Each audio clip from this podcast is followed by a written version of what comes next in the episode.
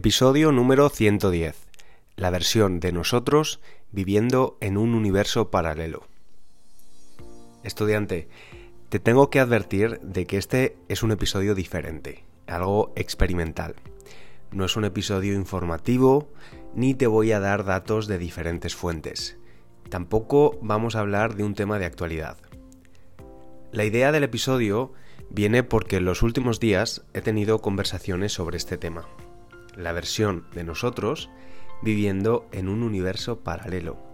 Y sí, lo sé, esto suena un poco raro. Voy a explicarte un poco más tarde. Recuerda usar la transcripción gratuita y las flashcards de vocabulario para sacar el máximo provecho del episodio. Puedes encontrarlas en www.spanishlanguagecoach.com. Hace unas semanas recibí un correo electrónico de un oyente estadounidense, pero solo, solo, lo leí la semana pasada. Por cierto, si en los últimos meses me has mandado un correo y no has tenido respuesta, discúlpame, de verdad. Me he dado cuenta de que tenía una configuración un poco extraña en mi bandeja de correo electrónico y no he recibido todos los correos. Puedes volver a enviármelo ahora que el problema está solucionado. Bueno, este hombre estadounidense me decía lo siguiente en su correo electrónico. Hola César, espero que estés bien. En primer lugar, quería decirte que me encanta tu contenido. Tú estás haciendo algo que realmente yo hubiera querido hacer. Mis padres me dijeron, queremos que seas feliz, pero ¿no crees que es más práctico estudiar administración de empresas y contabilidad? Me quedé ahí. No continué leyendo. Volví a leer su segunda frase. Tú estás haciendo algo que realmente yo hubiera querido hacer. La leí con un poco de melancolía y tristeza. A este hombre le habría gustado hacer lo que yo hago, enseñar español. Quizás lo habría hecho si sus padres no le hubieran influenciado para estudiar otra cosa. Quizás lo habría hecho si hubiera nacido en otra época. Fíjate en esa fórmula. Habría y hubiera, o hubiese. Por ejemplo, yo habría aprendido a hablar francés perfectamente si hubiera nacido en Francia. Estos dos tiempos verbales son el condicional compuesto y pluscuamperfecto de subjuntivo, y es probable que hayas hecho ejercicios de gramática combinándolos.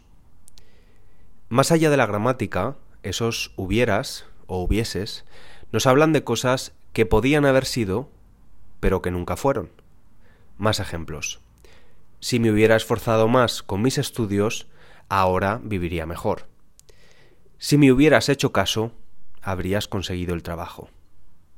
Si hubiéramos sabido que te habías echado atrás en el negocio, no habríamos invertido.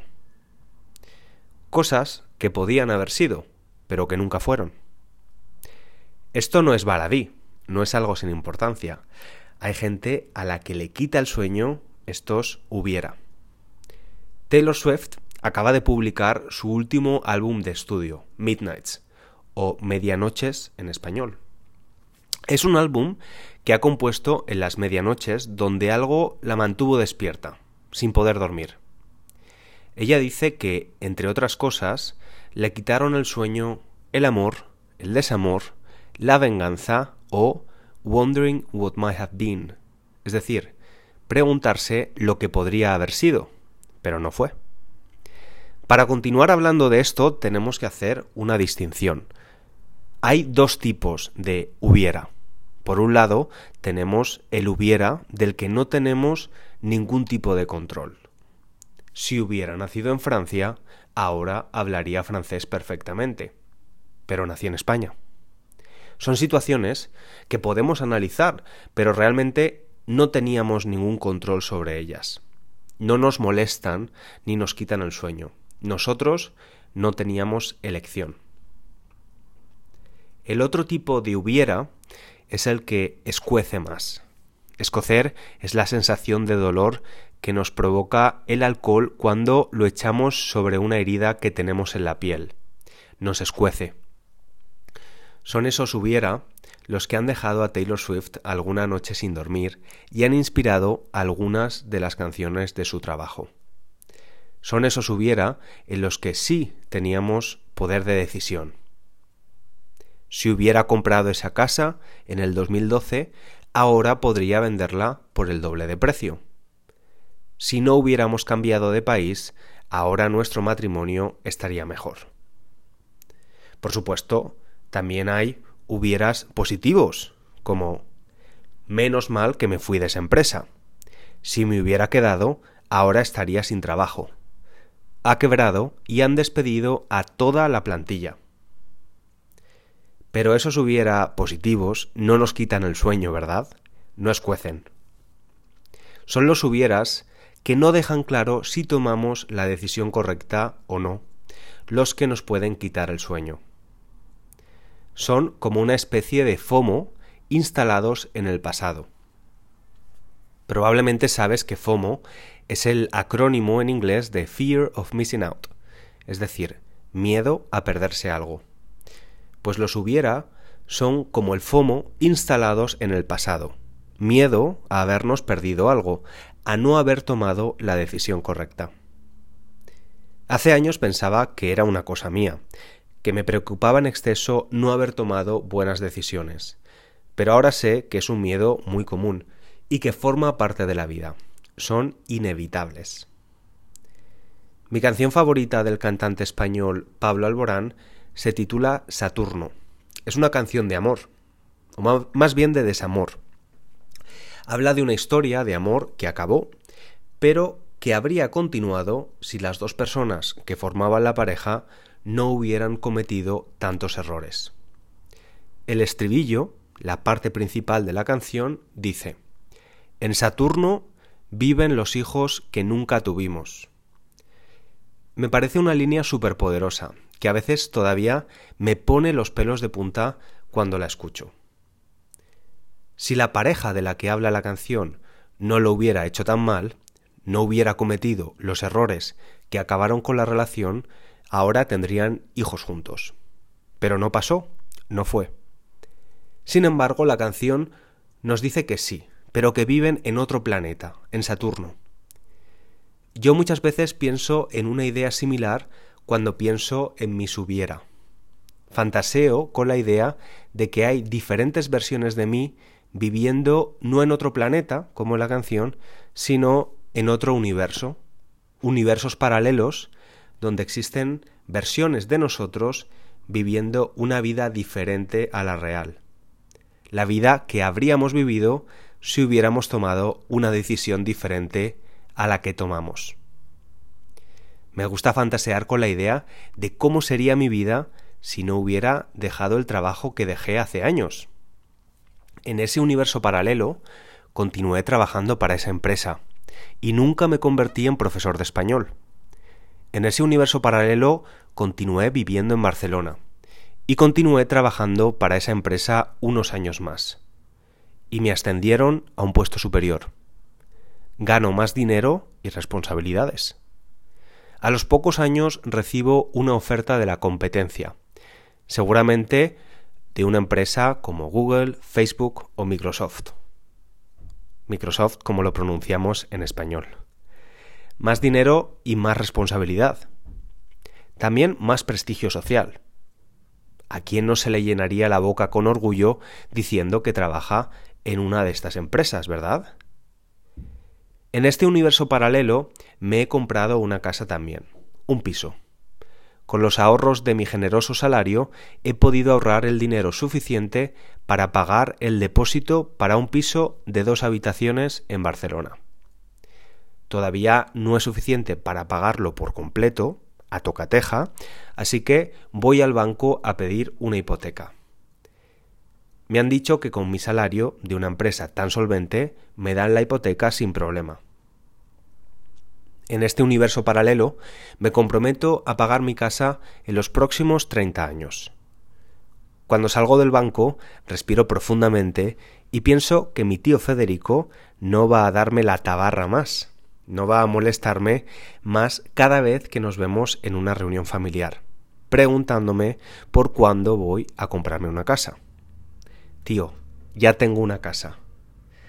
Aunque no sé si será suficiente para mi tío Federico Él nos recuerda a mis primos y a mí que con 30 años ya estaba casado, tenía una casa en propiedad y dos hijos.